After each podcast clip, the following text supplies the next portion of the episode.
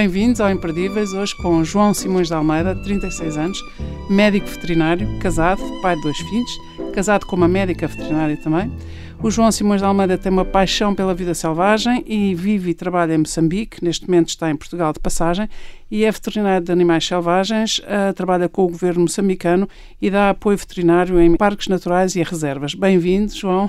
Obrigado, Laurinha. Antes de mais, muito obrigado pelo convite. Obrigada a nós. Pelo... Já, já, sei que quando era pequeno não via desenhos animados, punha-se à frente da televisão a ver o National Geographic e o Discovery. Isso, Tudo sobre a vida selvagem, é isso, verdade? Isso quase que me levou até onde eu estou hoje. É, mas mais do que isso, é a influência do, da minha mãe e do, meu, e do meu avô e da minha família e mais tarde da minha mulher em, em apreciar espaços naturais, é, não só animais, mas os espaços. É, e até fazia pior. Eu lembro-me de ser tão obcecado com, com tratar animais não domésticos que o meu pai, nós vivíamos no Algarve, o meu pai às tantas deu-me uma pressão de ar e eu, e eu acertei em dois ou três pardais de propósito para depois os tentar tratar. Obviamente que acabou mal. um, não sei se isto é politicamente correto, sim, no... sim, se tivermos o pano. mas, mas pronto, era, é, sempre foi quase mais do que uma paixão. Um, eu vivia e vivo obcecado com, com aquilo que faço. E vive entre patas de, patas de elefante, girafas, pescoços de girafas, uh, bebés que nascem na selva, ursos, ursos em que ia sendo atacado por ursos na Rússia, não é? Também se calhar... Uh... Eu é que me pus nessa posição, não ia, não ia sendo bem atacado, os, então, ursos, os ursos passaram muito perto, mas... Eh, podemos andar aqui um bocado para trás no tempo, aliás, já fomos à sua infância, já fomos, uh, e agora vamos aqui um bocadinho ao fim da sua, da sua juventude, que foi quando começou, se interessou muito por um biólogo, pelo trabalho de um biólogo russo, não era?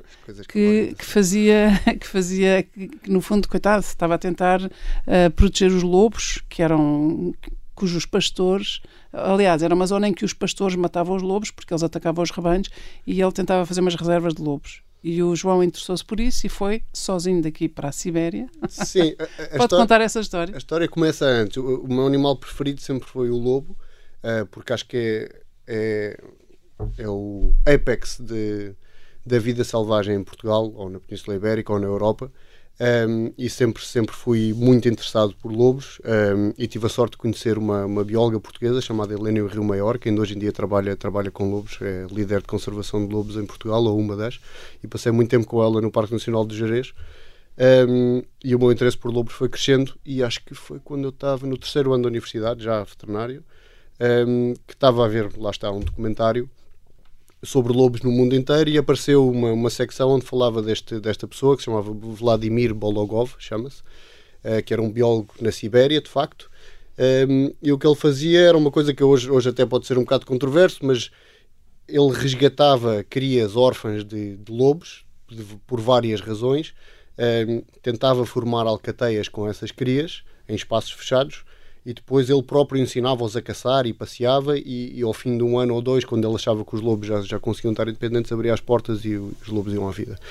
E na altura, no documentário, referia-se que ele teve alguns problemas, algumas mortes dos lobos que ele estava, estava a tentar reabilitar uh, por doenças que são preveníveis com vacinas.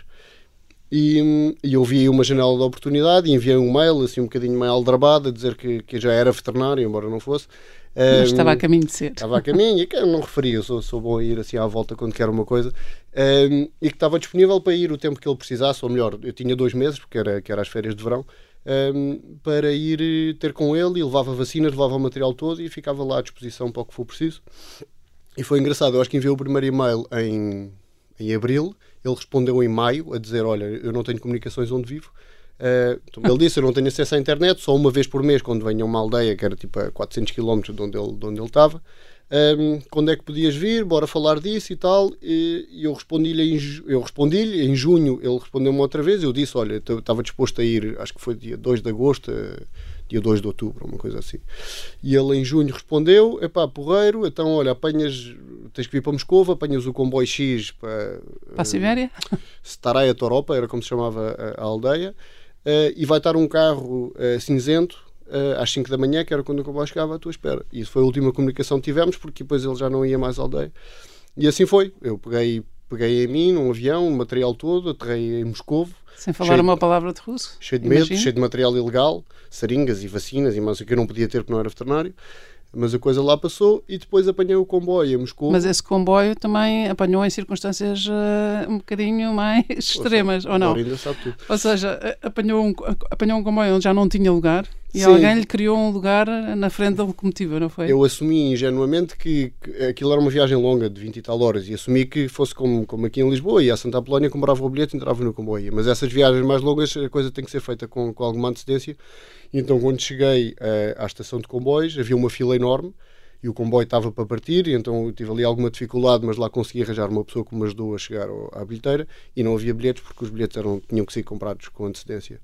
Um, e, eu e tinha um carro cinzento à sua espera 20 horas depois. Exato, e não sabia para onde é que ia, e, e, e portanto ia perder a cadeia toda. De... Exatamente. E, e então eu propus-me um, a cometer mais uma ilegalidade, que era pagar por fora para arranjar maneira de ir no comboio, e o, o senhor maquinista desse comboio foi muito simpático e, e levou-me na, na, na, cabine uh, com ele. Ah, portanto, um, no fundo, ajudou. Houve ali umas luvas. Ajudou e mais uma vez ingenuamente pensei que um comboio com uma viagem dessa, dessa duração tivesse um restaurante ou um apoio, não tinha nada. Portanto, 20 horas eh, se calhar com frio e com fome. Não, acabei por ser acolhido por uma família russa numa cabine, que foi muito engraçado, e os russos são extremamente uh, afáveis, ao contrário daquilo que se calhar demonstram, pelo menos esses, e a maior parte com que eu convivi.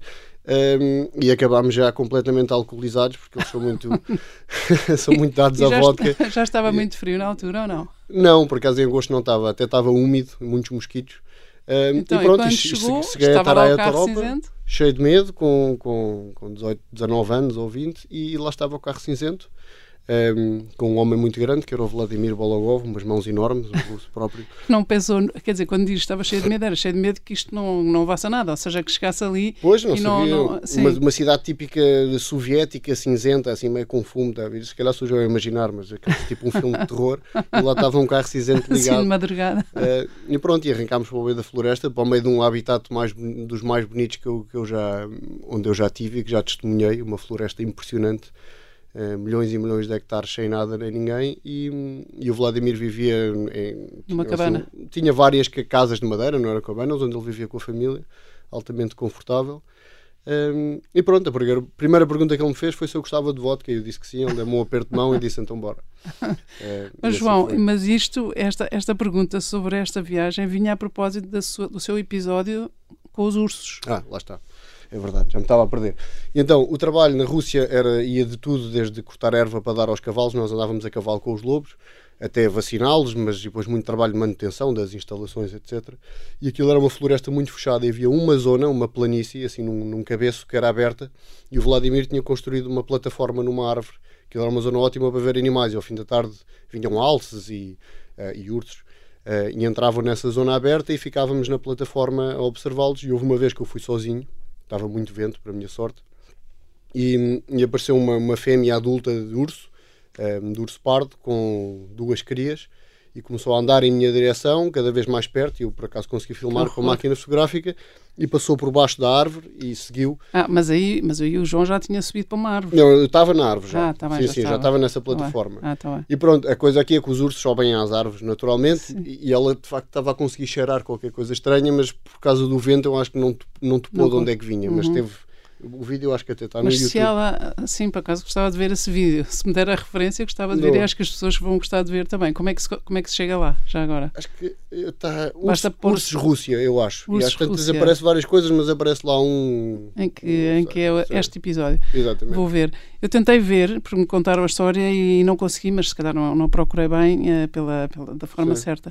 Uh, mas aí, aí teve medo, porque aí corre-se perigo mesmo, porque esta, ainda por cima, uma uma fêmea com crias, não é? sim, é? Sim. é uma, é, não é uma leoa, mas é uma leoa. É um urso é, que, se, que, se, transforma num, num, animal muito, muito agressivo se se sentir Pode ameaçado. Se sentir ameaçado, sim. Mas eu acho que, e agora já tenho uns anos disso, eu acho que os animais, eh, algumas espécies não, mas a grande maioria, se tiverem a opção de, de fugir ou atacar, escolhem a opção fugir. Uhum. Um, eh, e os animais evitam o confronto e, e, sabem que os humanos são uma ameaça, infelizmente é o que somos. Uhum. Um, eh, mas claro, nunca sabe, a reação pode ser imprevisível e na altura sim, foi na mais, foi mais excitação, foi mais excitação do que medo. Sim, para uh, filmar mas, e tudo. Mas de facto depois era uma caminhada até casa e aí, e aí fui a pensar no que aconteceu, mas pronto, não é. Oh, João, a, a, sua família, que é muito grande, uh, diz toda que, que os seus vídeos são sempre os melhores vídeos da família, porque no fundo recebe, recebem vídeos da vida selvagem, mas no meio do, dos animais selvagens. Não é uma coisa, não vai fazer um safari, é está lá, está lá a levantar a pata de um elefante, está lá a tratar, está lá a vacinar, a fazer nascer. Um, desse, desse episódio da, uh, na, na Sibéria até agora, a sua vida já correu toda, não é? Uhum. Portanto, uhum. fez-se veterinário, portanto, não, não mentiu. Estava, antecipou o seu diploma, mas não, não, não era fluriei, uma. Fluriei. Exatamente, não era uma fraude. Mas o que é que aconteceu ao longo deste tempo todo? Cá. Uh, uh, depois fez o mestrado em Londres, tanto quanto sei, já, já mais uh, focado em, em ser veterinário de animais selvagens. Sim. E quando voltou, o, o, meu foco foi sempre ser veterinário de animais selvagens, mesmo desde antes de, de, ir para a universidade. Houve ali uma altura de quando se escolhe a área, décimo, décimo segundo, em que eu pensava mais em. Ainda em, foi para direito? Exato, pensava ah. mais em surf e pensava mais em, em, em, escalar e em fazer. E, e pareceu-me como. Em ser rico. Pareceu-me um bocado como. Achava, achava... Não, não, nunca foi o meu objetivo, nem é. Mas era, estava ali mais numa de viver a vida, gostava muito de montanhas e de fazer, de fazer surf e tal. Um, e achei, pá, se calhar isto é um bocadinho, estou um bocadinho a viajar na maionese, quer ver aqui, o meu pai é advogado e tal, entrei, entrei na área 4, um, mas aí felizmente comecei a andar com a Isabel, tinha, tinha 17 anos quando comecei a andar com a Isabel. Ou seja, a sua mulher a é um namoro, um namoro longo, antigo e já é. um casamento também com muitos anos. E, Maravilha. E ela e ela é que às tantas disse: pá, estás, estás, não estás bom na cabeça, tu, tu sempre, sempre quiseste e é isso que queres e é isso que eu vejo em ti. E, pronto, e acabei por mudar de área e com o apoio dos meus pais. E depois, depois entrei para, para, para, a universidade. E todos os, todas as férias de verão ia fazendo este tipo de estágios, um, eh, como foi o da Sibéria, mas ou cá em Portugal, no Jerez, ou na Namíbia, um, eh, Teve ou nas duas Filipinas. vezes na, na Namíbia e no Zimbábue, não é? Exatamente. Um, e pronto, depois o, o, acabei o curso e, e recebemos, quando fui para a Namíbia fazer o estágio, a Isabel também veio e fomos trabalhar com um veterinário de animais selvagens que também tinha uma clínica de, de cães e gatos. E eu e a Isabel encaixámos muito bem, porque a Isabel interessava-se muito por essa parte cirurgia e tal, e eu pela outra. E no fim, o, o Ulf Tubazin, que é o nome do, do veterinário, propôs-nos, nós íamos para ficarmos lá a viver, ele dava-nos casa só, não nos pagava nada.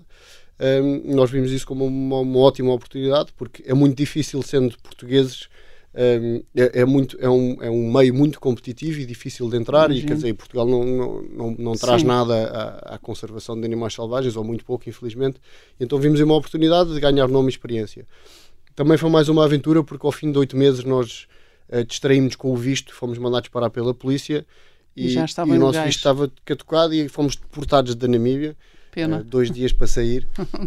um, Deve pronto, ter sido difícil. Foi, foi, foi, foi difícil, mas, eh, mas, mas. depois, ainda, mas depois, mais tarde, ainda foi ao Zimbábue fazer um curso de anestesia, ou não? Sim, de anestesia fiz, de animais selvagens. Sim, fiz um curso, um curso de, de captura no Zimbábue, captura e, e, translocação de animais selvagens. E pronto, e já sempre, sempre foi esse o meu foco, essa, tentar ganhar experiência por aí. Então, quando... E como é que é o seu dia a dia? Acorda de manhã sem saber o que é que vai fazer ou, ou, ou sabe?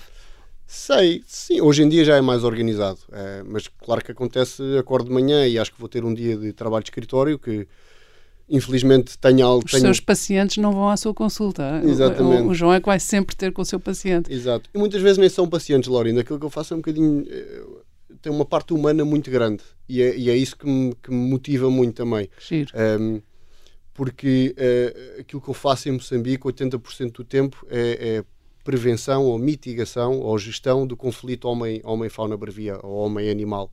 Um, Como é que isso se faz e em que é que isso consiste no concreto? No concreto, o que é que Moçambique, ao contrário de muitos países africanos, um, os espaços naturais ainda são abertos, ou seja, um país como a África do Sul, uh, e não digo isto de maneira depreciativa, mas quer dizer, é, um facto. É, é, famoso por ter muitos animais, mas o que é facto é que todos, todos os animais vivem em pequenas ilhas são reservas, umas maiores, outras mais pequenas, mas vedadas, e portanto é ali um sistema, um sistema de ilha. Em Moçambique isso ainda não acontece, é um dos poucos países no mundo em que os animais se movem livremente por, por áreas enormes. E muitas vezes, quando estão nas suas migrações e movimentos naturais, deparam-se, por exemplo, uma manada de elefantes está a caminhar de um parque para outro ou de uma zona para outra e depara-se com uma comunidade de pessoas, eh, na sua grande maioria muito pobres, que a única coisa que têm são duas ou três árvores de, de, banana e uma plantação de milho e os elefantes não resistem e chegam e destroem numa noite, destroem tudo o que as pessoas têm e tudo o que se trabalharam uh, durante esse e, ano. Portanto, o instinto natural destas pessoas é protegerem-se e matarem os animais. Não, ou, nem sequer tem, nem sequer tem maneira de lutar contra. Não, uhum. ou, ou, um criador de gado que, que numa noite uma, um grupo de leões acaba com, com tudo o que ele tem, com o gado.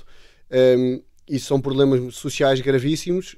Um, e, e aí aquilo... que, a sua, que a sua área de, é, tem uma área é, de influência grande. Aquilo que a, grande. que a, unidade que nós criámos em Moçambique a dar apoio ao governo é, é, é, aí que nós, que, nós, que nós nos focamos, grande parte do nosso trabalho, é tentar uh, gerir este tipo de conflito para benefício tanto das pessoas como dos animais, porque como diz, provavelmente os animais acabariam por ser abatidos pelas autoridades ou por um caçador furtivo ou, e nós tentamos, e as pessoas ficam a perder e portanto nós tentamos uh, gerir uh, estas situações.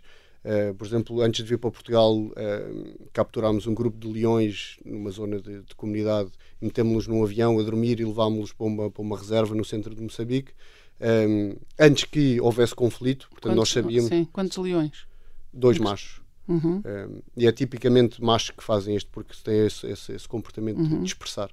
Um, como também fornecer uh, técnicas e materiais às próprias pessoas, nas zonas onde sabemos que há conflito uh, de forma mais regular, uh, materiais para as pessoas se conseguirem, se conseguirem defender. Por exemplo, no, no, em criadores de gado distribuímos umas luzes solares que se põem à volta dos corrais e à noite há luz e os animais identificam isso com humanos e, portanto, não, não atacam. Não atacam.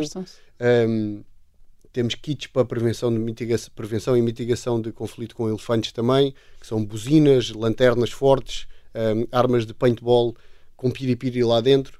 E, portanto, se as pessoas veem que os elefantes estão a aproximar das zonas de cultivo, conseguem assustá-los dessa maneira os elefantes vão-se embora. Uh, e apoio às autoridades também em todo este tipo de técnicas. E, portanto, o nosso trabalho tem uma componente humana muito grande e, o... e é isso que o torna especial. Eu João, acho. eu não sei se leio livros demais do Mia, mas eu sou muito fã do Mia e o Mia fala e tem muita, muita coisa escrita também sobre as mortes uh, do, das pessoas que morrem por ataques de crocodilos. Uhum. Uh, vocês também trabalham com essa população, digamos assim?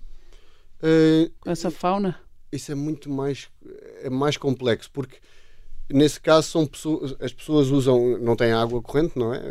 95% da população moçambicana não tem acesso à água em casa e, portanto, têm que deslocar a um rio um, para lavar a roupa, para ir buscar água, e é nesse momento em que existem Eles que atacam. as pessoas estão no rio e as pessoas estão a tomar banho e tal, e os, e os crocodilos atacam. Isso, Isso é muito não difícil. É muito, não é nada fácil fazer esse processo de mitigação. É muito difícil, tem que ser uma coisa de comportamento das pessoas, mas também é difícil mudar. De educação, exato. Muitas vezes nós sabemos que houve uma criança que, que morreu com um crocodilo no dia anterior e no dia a seguir vamos lá e as pessoas estão exatamente no mesmo sítio a lavar a roupa.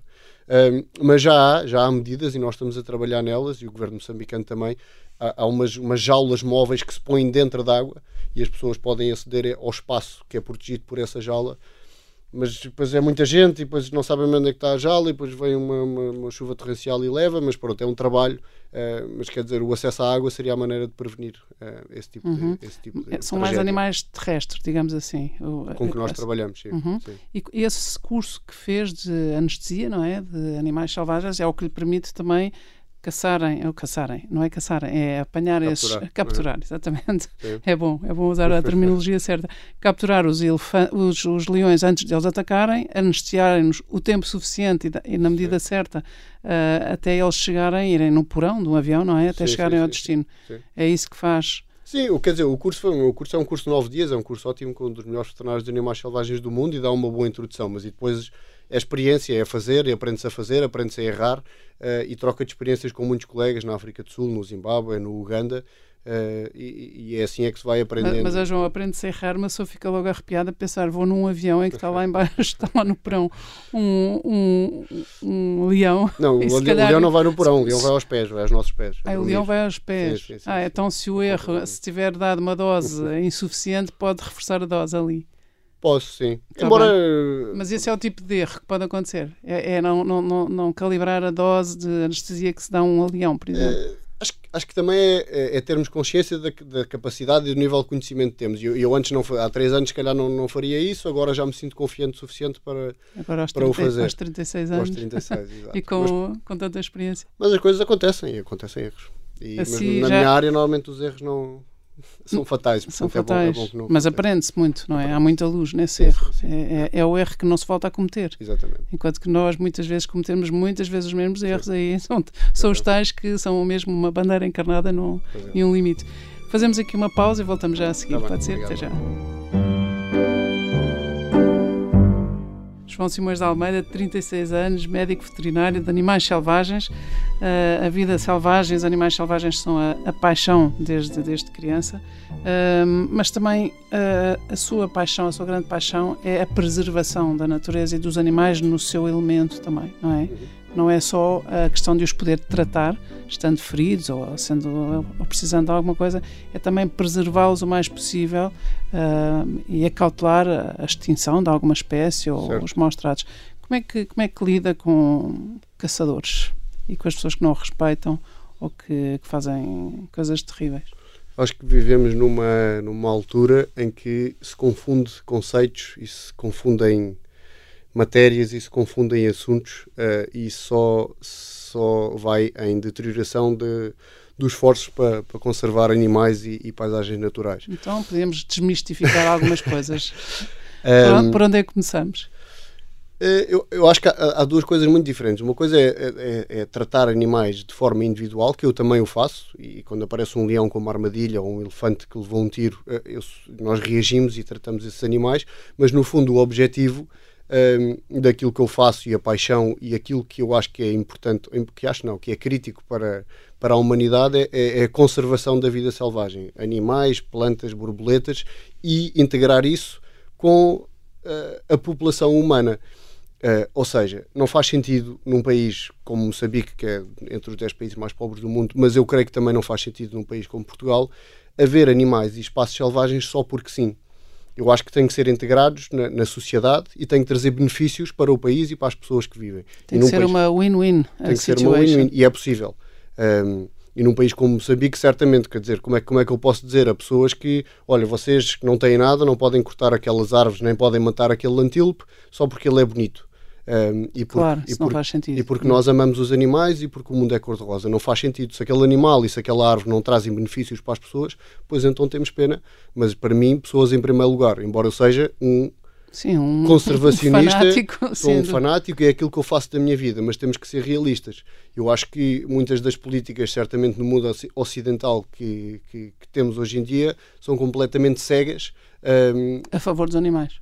nem- não- acabam por ser contra os animais. Esse é, que é o problema. Não, pensei que ia dizer isso, porque em algumas culturas hoje em dia valoriza-se mais a vida dos animais do que das pessoas e chora-se mais a vida de- dos animais domésticos, às vezes até do que a vida de- dos entes queridos. Pois, pois, isso domésticos eu acho que é, que é um, um tema à parte, mas nos animais selvagens, lá está, eu acho que nós temos é que tentar pensar na população como um todo e não, não nos animais individualmente. Uhum. E para mim, a Lorena perguntou-me o que é que eu acho da caça. Eu acho que, eu acho não, eu sei que, e não, certamente num país como Moçambique, se não houvesse caça, e quando, quando falamos em caça, é caça organizada, hum, caça legislada, a caça que é. De alguma forma desejável para, para, para, para o equilíbrio. Sim, mas caça, caça que é controlada, ou seja, como é que funciona? Tem- há um- existe uma reserva com 250 mil hectares no centro de Moçambique, existem muitas, todos os anos é atribuída uma cota de caça. E essa cota de caça é calculada com base em ciência. Faz-se um censo, quantos búfalos é que existem? Existem 15 mil búfalos. Pois se existem 15 mil búfalos, a cota é de 2%. 2% de 15 mil pode ser vendido para ah, ah, caçadores ah, de troféus. E esses caçadores vêm do, do estrangeiro, trazem capital estrangeiro para o país, matam 2% de uma população de búfalos, que cresce em média 12% ao ano, portanto é, é- é praticamente insignificante. Ahm, contribuem monetariamente, só para lhe dar uma, uma, uma ideia, ah, uma caçada a um búfalo numa boa reserva em Moçambique custa mais ou menos 50 mil dólares. Ahm, contribuem para, para, para a preservação, preservação daquele espaço, porque o que é facto é que se aquele espaço, 250 mil hectares, uma reserva do tamanho do Algarve, existem muitas, eh, se aquilo não gerasse dinheiro, aquele espaço era convertido numa exploração madeireira ou, Ou estaria, numa, ou estaria ou numa mina. total. Uhum. Exatamente. E portanto é protegido porque os animais que lá estão valem dinheiro. Esse dinheiro cria emprego nas comunidades que lá estão à volta, a, a carne que é abatida pelos caçadores estrangeiros é toda 100% dada às comunidades que lá vivem à volta e portanto gera benefícios e ao mesmo tempo consegue-se conservar uh, abatendo uma, uma proporção insignificante da população. Portanto, isso para mim, eu não vejo problema nenhum, absolutamente nenhum, embora não seja caçador, nunca fui na vida, nunca cacei ser. um animal e nem quero ser. Mas eu sou realista e eu sei que conservação de animais selvagens, uh, para haver conservação de animais selvagens tem que haver habitat. E é aí que nós nos focamos. E tem que haver habitat para os animais viverem. Um, e a única maneira de conservar o habitat é havendo um retorno económico, senão não faz sentido. Uh, e, portanto, é a mesma coisa com o património, não é? Você é pode ter um coisa, património extraordinário, se é não tiver dinheiro para o manter, se a, coisa for, se degradar. se a coisa for feita de maneira sustentável e controlada, um, só traz benefícios. E até vou mais longe. Uh, uh, há duas formas de uh, tirar partido da terra, digamos assim. Vou falar do exemplo moçambicano, mas cá é a mesma coisa. Uh, com animais selvagens. Ou turismo fotográfico ou turismo cinegético.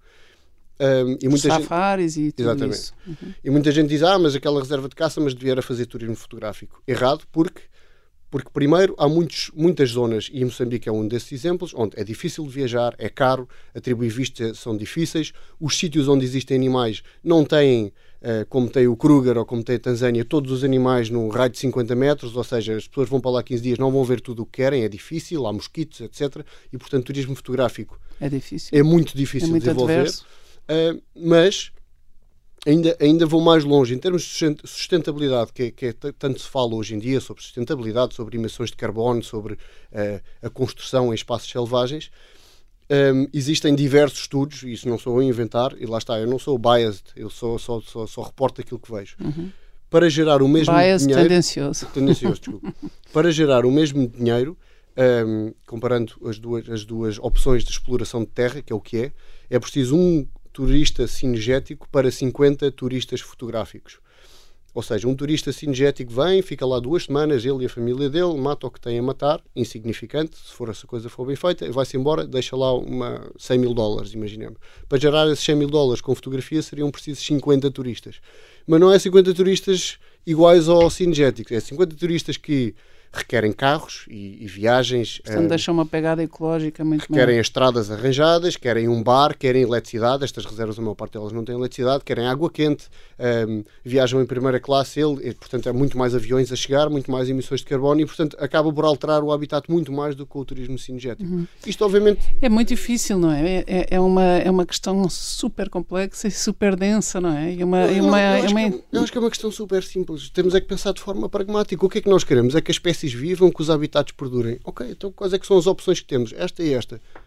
Não vejo, não vejo questão, sinceramente. Eu acho que é preconceito, acho que é as pessoas ignorância no mundo ocidental, também, ignorância, as pessoas no mundo ocidental tentarem impor aquilo que eles acham que é correto, mas calhar se essas pessoas passassem 15 dias em Moçambique já iam pensar de outra maneira, mas eu acho que esses princípios também se poderiam aplicar em Portugal. E em Portugal, como é que estamos em termos de preservação da natureza e da, da vida selvagem? É esta coisa do salvem lince da malcata, o lobo. Como é que estão os lobos em Portugal, já agora? Que é a sua área de paixão. Olha, os lobos em Portugal existem muito boas pessoas, Helena Rio Maior, como eu disse, muito boas pessoas a trabalhar na conservação do lobo, mas sejamos francos, o lobo em Portugal só existe porque as populações lupinas em Portugal estão conectadas com Espanha. Um, e portanto há, há movimento entre, entre, Portugal e Espanha, mas há muito pouco espaço. Transumância. Há muito pouco espaço para, para lobos em Portugal, há muito pouco esforço um, consistente e com dimensão para a conservação do lobo e de outros animais em Portugal. Um, não sei, eu, eu, eu custa-me muito dizer isto, eu sou um português e um patriota, mas tenho, tenho quase que vergonha de, de, de, daquilo que nós dizemos que fazemos, mas acabamos por não fazer nada. Um, só vejo preconceito, só vejo influência então, política. Coisas concretas uh, que acha eh, que o embaraçam. Quando diz isso, o que é que mais o embaraça? Naquilo que nós fingimos que fazemos, supostamente. exemplos concretos. Mas eu, antes disso, eu gostava de falar do sucesso. E o, e o lince é de facto um. Quer dizer, é um sucesso. Era uma coisa que aconteceu que seria, seria prevenível, que foi a extinção do lince em território português, e depois andou-se a correr atrás do prejuízo e, e com, com o apoio da União Europeia, etc., criou-se um programa de muito sucesso. Um, liderado pelo Rodrigo Serra, meu caro, meu colega veterinário, uhum. uh, que está de parabéns e que hoje em dia há lince em Portugal outra vez e, portanto, isso é, isso é um Aquelas sucesso. Aquelas belas comiadas da Serra da Malcata. Hum, não é aí que existem, é no, é no Baixo Alentejo. É no ah. Baixo Alentejo onde foram libertados os primeiros linces, né? ali ah, Merkel, etc. Então, porquê que... Mas na Serra da Malcata não existem, é não, isso? Não. Então, porquê que nós fazemos esta associação? Porque foi o último sítio, ou assim, o sítio mais famoso onde, onde existiu o lince. Ah, muito bem. Portanto, existiu, uh, uh, só não estou uh, updated, só não estou é, atualizada, sim, existiu, mas existiu. existiu. Mas é uma espécie mais característica do sul da Península Ibérica até. A uhum. Malcata seria ali quase o limite norte. Uhum, muito bem. Então, e como é que já falámos da sua mulher, a sua mulher é veterinária uh, de animais domésticos, uhum. não é? Um, Conheceram-se e apaixonaram-se aos 16, 17 anos, uh, há 20 anos, não é? Sim. Uh, e o que é que. esta, esta, este trabalhar em parceria, em complementaridade, não é? Um com animais selvagens, outro com animais domésticos, isto é um cimento forte e faz com que não tenham medo de ir, não é? Eu acho que o vosso, o vosso, a vossa família é conhecida por serem muito aventureiros. a sua mulher, eh, em certas coisas, ainda mais corajosa e mais aventureira do que o João, e de serem assim, conjugarem sempre muito bem este verbo partir, ir, ir e partir. É, é até mais a Isabel. Eu, eu, sou um bocado o criador do sonho, mas depois a Isabel é que, é que diz vamos. E, e a Isabel conta, eu agora já não tenho palpitações à noite, mas antes tinha, quando vivia em Portugal. Uh, e via um programa ou lia um artigo sobre, sobre conservação de vida selvagem no continente africano, Moçambique e Angola, foi sempre o meu objetivo ao Moçambique e Angola, porque falam português e porque existia a necessidade. E eu tinha palpitações à noite, acordava à noite com suores e com, e com taquicardias a pensar como é que eu vou lá chegar. Ah, okay. um, e finalmente surgiu uma meio que uma oportunidade, não lhe chamava uma oportunidade, praticamente uma inconsciência para, para nos mudarmos para Moçambique. Não tínhamos salário, já tínhamos uma filha, mas havia ali uma janela de oportunidade e eu já com uma filha e, e não sei, com a minha mente de provider, um, a pensar, se calhar estou um bocado inconsciente, mas a Isabela é que disse vamos, vamos, vamos, e marcou os bilhetes à revelia um, e, e, arrancámos para Moçambique sem saber o que é que ia acontecer. E vivemos dois anos numa reserva, numa, numa cabana, sem, sem eletricidade nem água, parece quase uma história do, do Amor e uma Cabana e foi um bocadinho com a nossa filha de seis meses e, e a coisa aconteceu. Estando lá, de facto, foi muito mais fácil um, chegar onde chegámos hoje e, e, por influência da Isabel. Mas é uma, é uma grande coragem e, é uma, e ela, sim, uma grande aventureira, não é? É uma é. mulher que diz a um homem vamos e que levam a sua filha bebê. E, entretanto, tiveram mais um filho. Nasceu lá? Nasceu cá, mas foi... Sim. E é extraordinário, isso é, verdade, isso é que é verdadeiramente o amor e uma cabana. Sim, mas ela, ela, uma atualização. ela, quando nós chegámos lá, passado um mês, um calor descomunal e sem eletricidade, com uma filha, etc., ela de repente caiu em si e disse: É isto o nosso sonho. Portanto, estava a ser mesmo difícil, mas pronto, lá nos aguentámos e fomos Como é que faziam? Como é que faziam com a conservação dos alimentos? Como é que faziam? Tinha... Um bebê de seis meses precisa de ter eh, Lauren Xuxas e foi a nossa, a nossa segurança foi o, o, o, quão bem estava a Rosinha, que era a nossa filha. Uh, estava, estava ótima, não precisava de nada, era feliz da vida, não chorava, não fazia birras. E nós pensámos, porra, se ela, se ela está bem, não é? Vamos estar nós aqui. nós tínhamos uma hora de eletricidade ou duas por dia com gerador. E, e portanto, tudo o que era preciso fazia-se isso, exato. Uhum. E, e vivemos assim. Mas acordávamos de manhã com, com elefantes no jardim e adormecíamos à noite com leões a rugir e foi, foi uma altura da vida muito muito extraordinária, enriquecedora. E, e, tiveram medo alguma vez? Não, não. Mais, mais ali a coisa de, de, de, com pessoas e uh, animais, não. Nunca tivemos medo. sempre as pessoas, somos sempre nós. É verdade, pois, infelizmente, mas havia. Eh, nós, essa reserva era ali na fronteira com a África do Sul, do Kruger, e havia, há muita caça furtiva que passa de Moçambique para o Kruger, direcionada a rinocerontes. Isso é todo outro mundo complexo. Um, mas pronto, havia ali muito conflito com, com gangues organizados de, de, caça furtiva ao rinoceronte e algumas vezes estivemos ali sob ameaça. Mas, mas, mas poderiam ficar reféns de uns ou de outros? Sim, ficamos, aconteceu. Aconteceu? Ficaram mesmo? Sim. Uh... E, e, nem, e nem aí tiveram medo?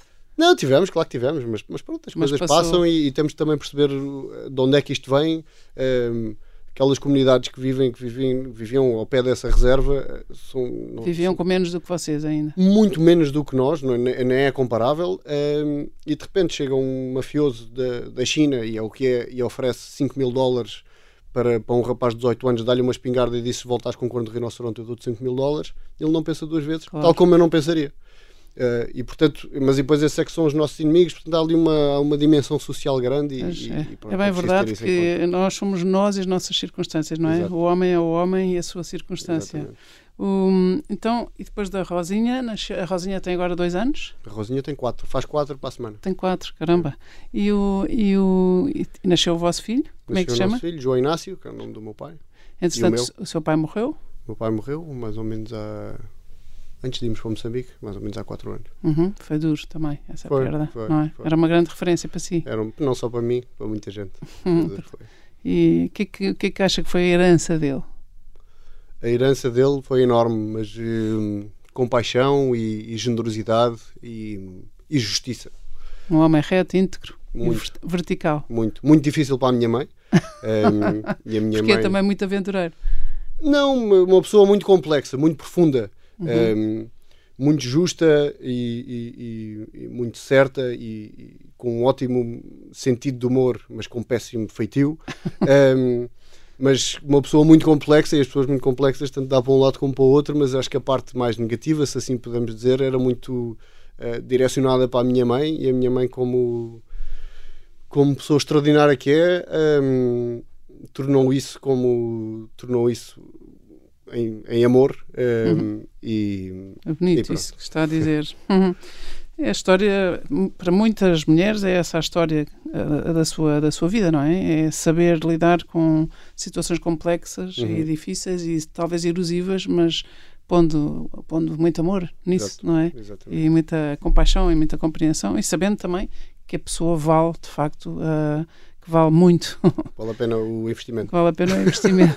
Mas se calhar isso assim deu-lhe, se calhar o, o ser filho de um pai com essa complexidade, se calhar assim deu-lhe uma, uma descomplicação, ou não? Uma vontade de Acho que descomplicar. Acho que sim, tanto a mim como aos meus irmãos. Eu tenho uma irmã mais velha, a Maria, e um irmão mais novo, o Miguel. E acho que nós somos. Acho que o equilíbrio. O desequilíbrio. Não é desequilíbrio. O equilíbrio entre o meu pai e a minha mãe. Portanto, o meu pai, A di- às as vezes diferenças, desequilibrado, as diferenças, diferenças sim. exatamente, nos tornaram pessoas. hum, pessoas equilibradas, eu acho, eh, e pessoas sólidas e com Uhum. bom caráter, especialmente a minha irmã e o meu irmão. E a sua mãe é uma pessoa que muitas pessoas admiram e que faz um trabalho extraordinário em termos de decoração e, de- e é uma pessoa, de facto, com uma capacidade de aceitar os outros impressionante. É. Eu acho que é uma grande inspiração para quem a conhece. É, sim, senhor. Ahm, só, o seu filho, como é que se chama? João Inácio. João E o Inácio. seu filho já tem dois Filho anos. Faz 3 anos, dia 27 de fevereiro. Tem 2 anos agora. sim. E, o, e ele também, como é que são Desculpe, os. faz 2 anos. Ah, dois. como é que são os vossos filhos com animais? Animais selvagens, animais. Não devem ter medo, não é? Não tenho medo, mas a Rosinha já veio connosco tratar elefantes e, e o Joãozinho está sempre connosco no carro. Também já veio connosco tratar dois leões, uma vez o João e a Rosinha. Ahm, não sei, um são um bocadinho inconscientes até, mas aquilo é natural para eles. Um cão, ou ver um cão, ou ver, ou ver uma zebra, ou ver um elefante. É Uma quase, girafa. é quase uma girafa, é quase, é quase a mesma coisa, mas, eh, mas acho que eles reconhecem e crescer naquele meio, acho que lhes vai trazer muita riqueza. Mas, João, só para perceber como é, que se, como é que se trata um elefante, como é que se trata uma zebra, uma girafa, tem que se anestesiar sempre? Ou Sim. há maneira de as distrair, de os distrair, Não, não, digamos t- assim? todo o trabalho que leva à intervenção no animal tem que ser sob anestesia, portanto é aquilo, aquilo que eu faço é É anestesiar a dormir. animais, é pô-los a dormir um, em zonas enormes É e quando se portanto, põe a dormir um elefante, ele cai redondo para o chão.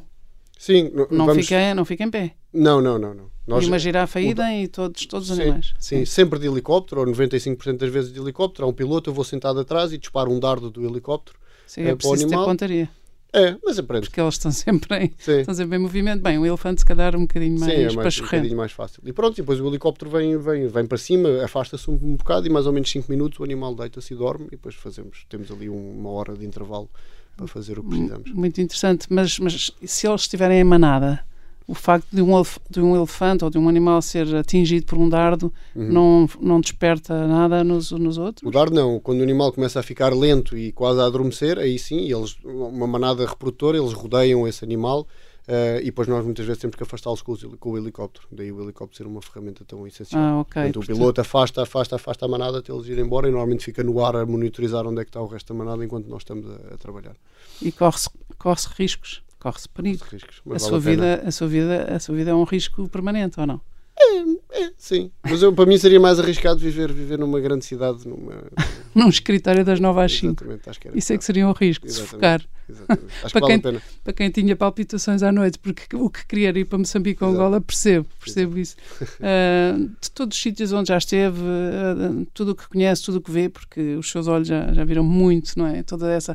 Tudo, tudo, tudo o que vê do helicóptero, das avionetas, essa, essa vista aérea, o que é que, o que, é que guarda mais, assim, como, como uma imagem do, do paraíso, se pudéssemos falar assim? É difícil selecionar uma, mas a Reserva Nacional do Niassa, que é uma reserva no norte de Moçambique, tem 4 milhões de hectares. Portugal tem 8 milhões de hectares, portanto é metade de Portugal. De nada, de de árvores e de montanhas e de rios e de animais e de algumas comunidades. Impressionante. De facto, voar Unhaça um, leva-nos a, a, pensar o quão pequenos somos e, e, e, o quão grande o mundo é e como, como devia ser, eu acho. Põe-nos na nossa dimensão. Leva-me a pensar no céu. Uhum. Leva-me a pensar no céu. E no meu primo Francisco, que morreu há uns anos também, e no meu pai. Um... Seu primo Francisco tinha 20 anos, um pouco sim, mais. Sim, um pouco mais. Tem saudades dele? Muitas. Uhum. Morreu a cavalo, não Uhum. foi? Não falamos mais dele. se, se calhar chora. Obrigada. Uh, também fiquei comovida. Obrigada por esta conversa. Obrigado, Foi muito, muito interessante. Obrigada e muitas felicidades.